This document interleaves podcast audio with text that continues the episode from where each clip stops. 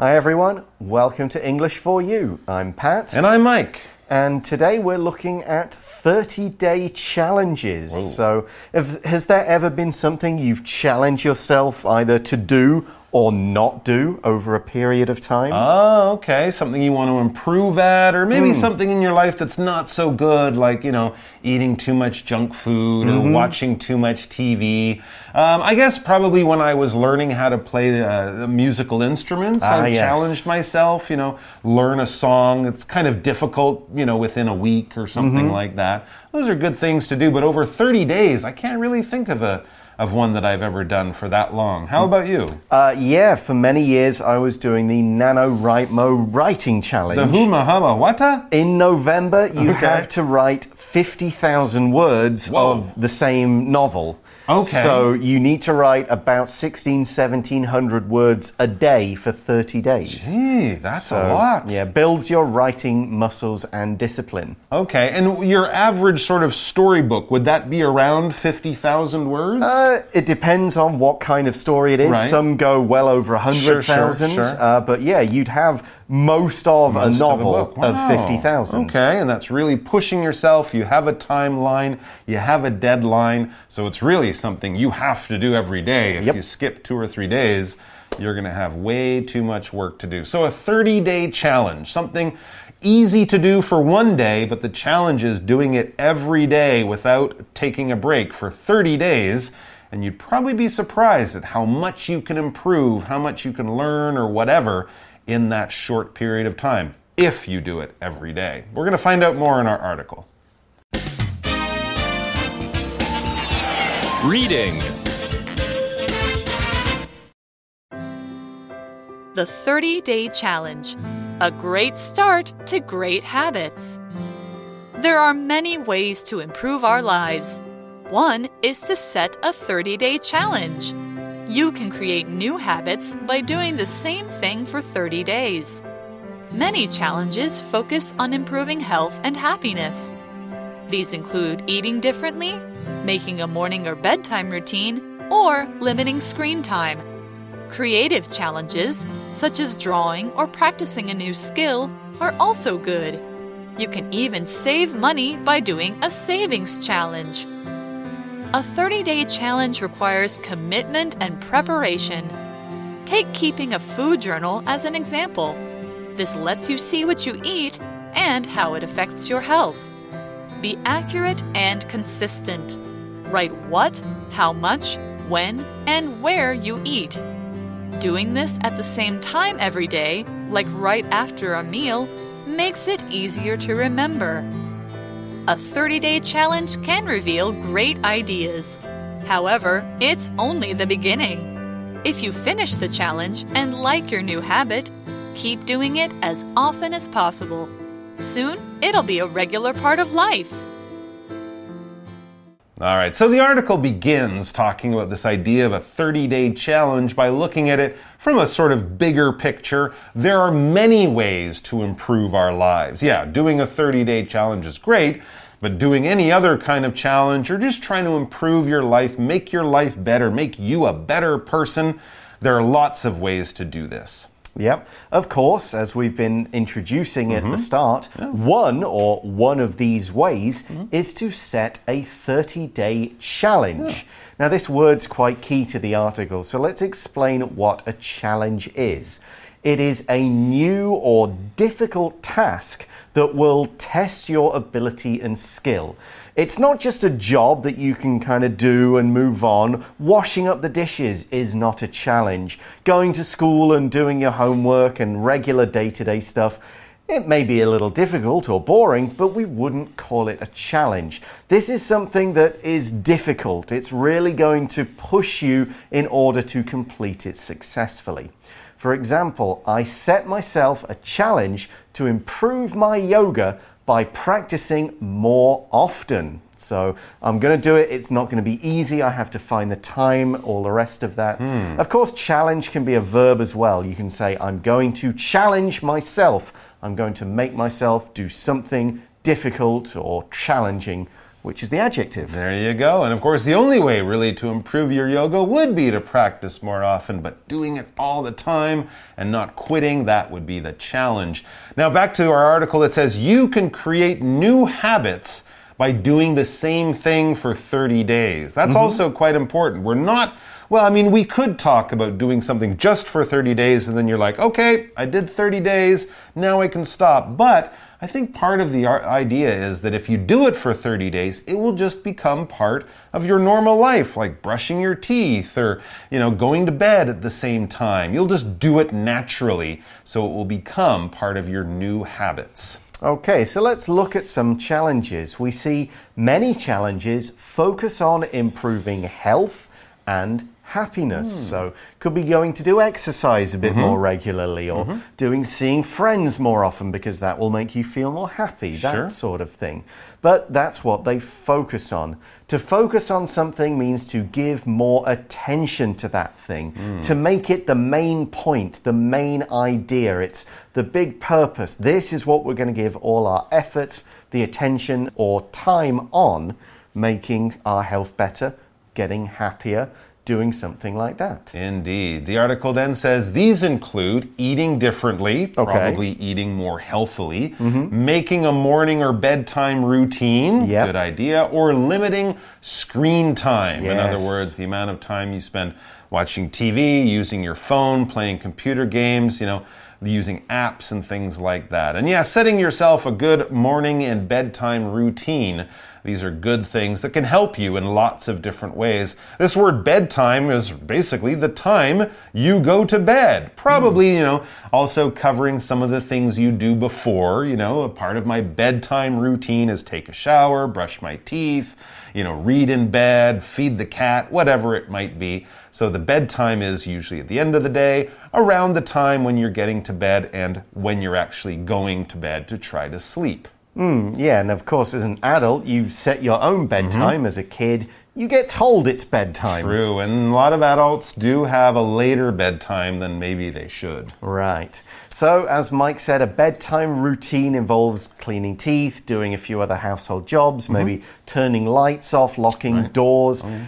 Because a routine is a regular schedule or it's a set of regular activities, they happen in the same way, often in the same order, around the same time, pretty much every day. It's what you normally usually do. For example, part of Wendy's morning routine is to spend a few minutes watering her plants and flowers. Oh, okay, so it's basically a schedule, the things you do, hmm. but a schedule that you don't change very much, no. right? Your holiday schedule would be different from your work schedule, but even on holiday, you might have a routine. I like to take a shower in the morning, have a cup of coffee, eat some food, brush my teeth. I always do that every day. It's mm. part of my routine. It's a regular daily schedule. Back to the article creative challenges, ooh, such as drawing or practicing a new skill are also good. Mm -hmm. So it mm-hmm. doesn't have to be about losing weight or, you know, becoming more healthy. It could also be becoming a better person, becoming more skilled at art or other hobbies and pastimes you have an interest in. Really focus on them. Set aside an hour every day for a month to draw, learn play the piano, you know, all those right. sorts, write, all those sorts of things. So, yes, when we talk about creative activities, we're often talking about things that involve art, like drawing, music, writing, stuff like that. Creative basically means it comes from your imagination. You are creating or making something new, something no one has done before, and you're letting your imagination and your inspiration kind of guide you to producing new art of whatever kind of art you are interested in. For example, have you tried this new time travel video game? It's a very creative idea and also lots of fun. It's very new and original and imaginative, very creative idea. So, as we discuss some different creative mm -hmm. challenges, we use this phrase such as such as is used to give examples of something. And it indicates that here are a few examples, but there are also many other examples. We're just giving you a short taste, a little bit of flavor. You could come up with many, many more, but here are a few to get you thinking in the right areas. For example, Oliver enjoys many sports, such as baseball and basketball. Those aren't the only ones he hmm. enjoys. He enjoys others as well, but here are two examples of ones that are maybe his particular favorites. Yeah, it takes too long to list out all the hmm. sports, so we'll just give you a little taste, a little idea. So, yes, you can improve your body, improve your health, improve your skills, your creativity. You can also improve your bank account. Ooh. It says you can even save money by doing a savings challenge. Yeah, I mean, hmm. people have kind of trouble and things in their life that they're not quite happy about, and not having enough money at the end of the month, for example, is definitely one of those things. So, why not do a savings challenge? Every day, I will put a few dollars in a piggy bank or, you know, put it aside. I'll put it, add it to my savings so that at the end of the month I have more money than I usually have. That would also be a good improvement. And when we talk about savings, and notice almost always we would have an S there, it's money saved. What is in the bank account? Your savings. That's where you keep your money, the money you have saved, your savings. And you can use it also just to basically talk about the money I have in the bank. For example, I don't think I have enough savings right now to buy a new scooter. If I said I don't think I have enough money in the bank right now to buy a new scooter, the sentence would be the same and you would understand it in the same way. So, sounds great, these 30 day challenges, Yeah. but wait a minute. There, it, it's not just as simple as jumping straight into hmm. something and going, right, I'm starting that today. Take a moment first. As the article says, a 30 day challenge requires commitment and preparation. So, commitment is the first thing. Commitment is a noun, it is the state of being committed. You have prepared, you have made the decision to give up your time for a particular activity. You've got into that mindset, that attitude that you will do something no matter what. You know, you'll give, uh, you'll make some sacrifices maybe. you'll go, I'm going to do this. I'm prepared to do this. I'm not going to let anything stop me. I am hmm. committed. Absolutely. Often when people get married, we say that they are making a commitment mm-hmm. to each other. It's like a very serious promise that you're saying, I will do everything I can to make sure this works, that I don't fail. And yeah, that is, I mean, it's easy to start running in a marathon and run for three minutes, but it's hard to run for three hours mm. to reach the end of the marathon. It needs commitment. And to make it easier to reach your goal, it also needs preparation. Preparation is basically when you get ready for something. This is the noun form. We also have the verb to prepare. If you're studying for a test, you're preparing. If you're getting your bag ready for a big long holiday, you're preparing the things you are going to take. Studying, that is your preparation. Packing your luggage, that is your preparation for your trip. So the things that you do to get ready for something, and also the things that you do to make it more likely to give you a better chance to win and to reach your goal, all of that is preparation. For example, preparation for running a marathon would take at least six months of hard work, a mm. six month commitment to exercise and go running probably almost every day. Yeah, I mean, if you were already like an athlete who Sure. did a lot of running, Take that- less preparation. Yeah, that number goes down. But from just like me, An doesn't do much, Yeah. yeah. to running a marathon, I need to do preparation for six months.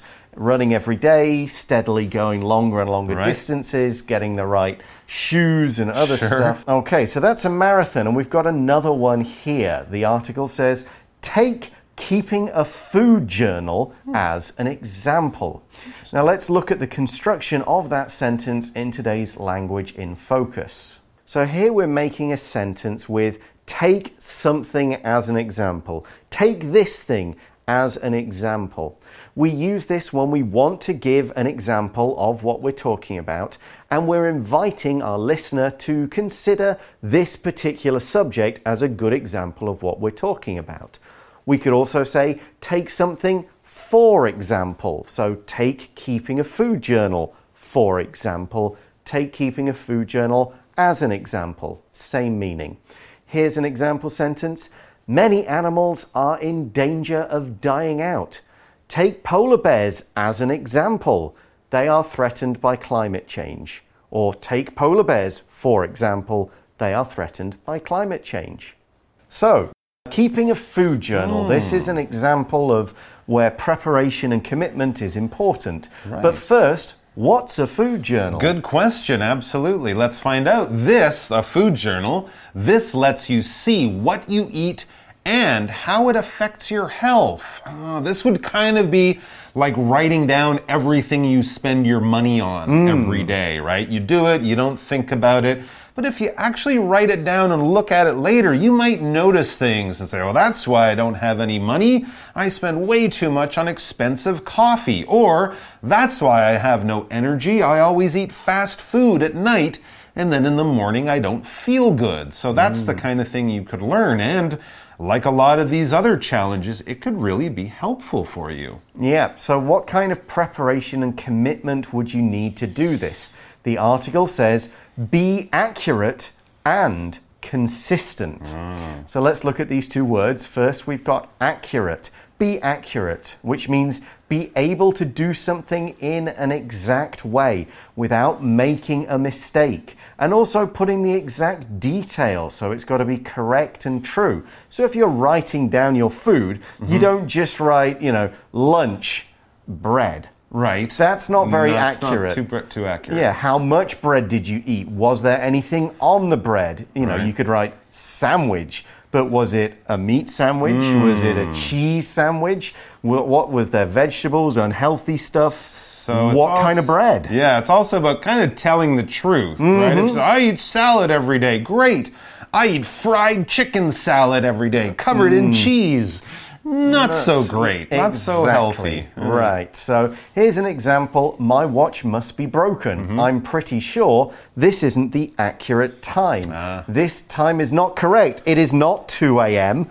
I'm not at work at 2 a.m. Something's wrong here. Something is definitely wrong there. Okay, so being accurate is one part of this uh, keeping a food journal, and being consistent is another. All right, so if accuracy is telling the truth and being very careful with the facts and the details, consistent is doing it again and again and again in the same way. Keeping a food journal when you're eating healthy food is great, but don't skip the days when you go out and eat 14 pizzas in one day. You need to be consistent again and again. Becoming consistent in things helps us make them into habits and also helps us improve at the same time. If you practice an instrument or something you're learning and you do it in a consistent way, you're doing it probably every day and you will definitely improve faster than if you do it for three days and then take two days off and then do it a little bit on one. You gotta do it in the same kind of way. Be very consistent all the time. So, what does being consistent mean for a food journal? Mm-hmm. Being consistent and accurate. The article says write what, how much, when, and where you eat. Mm-hmm. And as it says, doing this at the same time every day, like right after a meal, makes it easier to remember and easier to be consistent. It will become a habit for you, something you won't have to think about. You'll just do it. As the article says, a 30 day challenge can reveal great ideas. Yeah, just like recording what you spend, recording what you eat, doing anything like this for 30 days, doing it in a consistent way, turning it into a habit. It can reveal or show to you great ideas. You can learn things that you didn't know before. Yeah, but as we've been saying all along, and in the article it puts it, however, it's only the beginning. Mm, true. If you finish the challenge, if you do the 30 days, so if you finish the challenge and like your new habit, keep doing it as often as possible. And you'll probably find it's not too hard to keep it going once you've started. Yep, and as the article finishes, soon it'll be a regular part of life. It'll just be something you always do, and you'll keep that thing, or I'll save a bit of money. I'll maybe not eat so much junk food. I'll do a little bit of writing or playing music at some point. I'll go and exercise because I've got half an hour to have a nice walk around the park. And that is it. That is the end of our article. We've got some good ideas for doing a challenge to create a new habit. Let's now move on to our For You chat question. For you chat. So our question is think of one good habit you want to make hmm. and one bad habit you want to get rid of. And talk about them. So I'll start with a bad habit. Um, I do have a bad habit of uh, maybe not going to bed quite as early as I could. Sometimes it's because I want to, to read a bit of something. And I think that one is okay if I'm reading a book because it'll mean that maybe I can fall asleep quicker. It Right, does true. tend to do that. But sometimes I will be maybe watching some kind of video, a YouTube video, Mm. maybe because with a busy life, sometimes you don't catch up on, you know, Facebook and things going on yeah. all day and, you know, until my son's in bed. Right. So doing it that late at night is probably not a good thing. So I need to be a Hmm. bit more disciplined, a bit more consistent about going no no phone in that last kind of 30 minutes before bed. I see. Yeah, absolutely. And of course, we know that if you're looking at screens and stuff before you go to bed, that's not as good as if you're reading a book or something like that. Let's see, a good habit that I want to make. Well, here's something I, st- I do this, but I need to be more consistent. This would be practicing my guitar. Mm-hmm. I do it when we have a show coming up or when we're learning new songs, but once I feel confident in the songs and I know them well, I will often go a few days without picking up the guitar, so I should go back and learn some other things or just, you know, play them again. Yeah. But I do kind of feel like, right, that's done. I've got that all all ready. I don't have to do it anymore. But really, I should kind of do it a little bit more, have a better, uh, be more consistent with how I practice. So there's lots of things, even things you're already quite good at. You can always get better. And of course, if you have bad habits or if you're trying to pick up some new good habits, this 30 day challenge would be a great way to get a good start. Okay, well that's all the time we have. Thanks for watching everyone. For English for you, I'm Pat. I'm Mike. We'll talk to you again soon. Bye-bye. Take care. Vocabulary Review Challenge I need a new challenge for myself. I think I'll learn to make clothes. Routine Part of Maya's morning routine is to take a shower to help her wake up and feel fresh. Creative Peter enjoys doing creative hobbies. He likes writing stories and acting in plays the most. Savings. I'm putting more money into my savings so I can buy a house in the future. Preparation.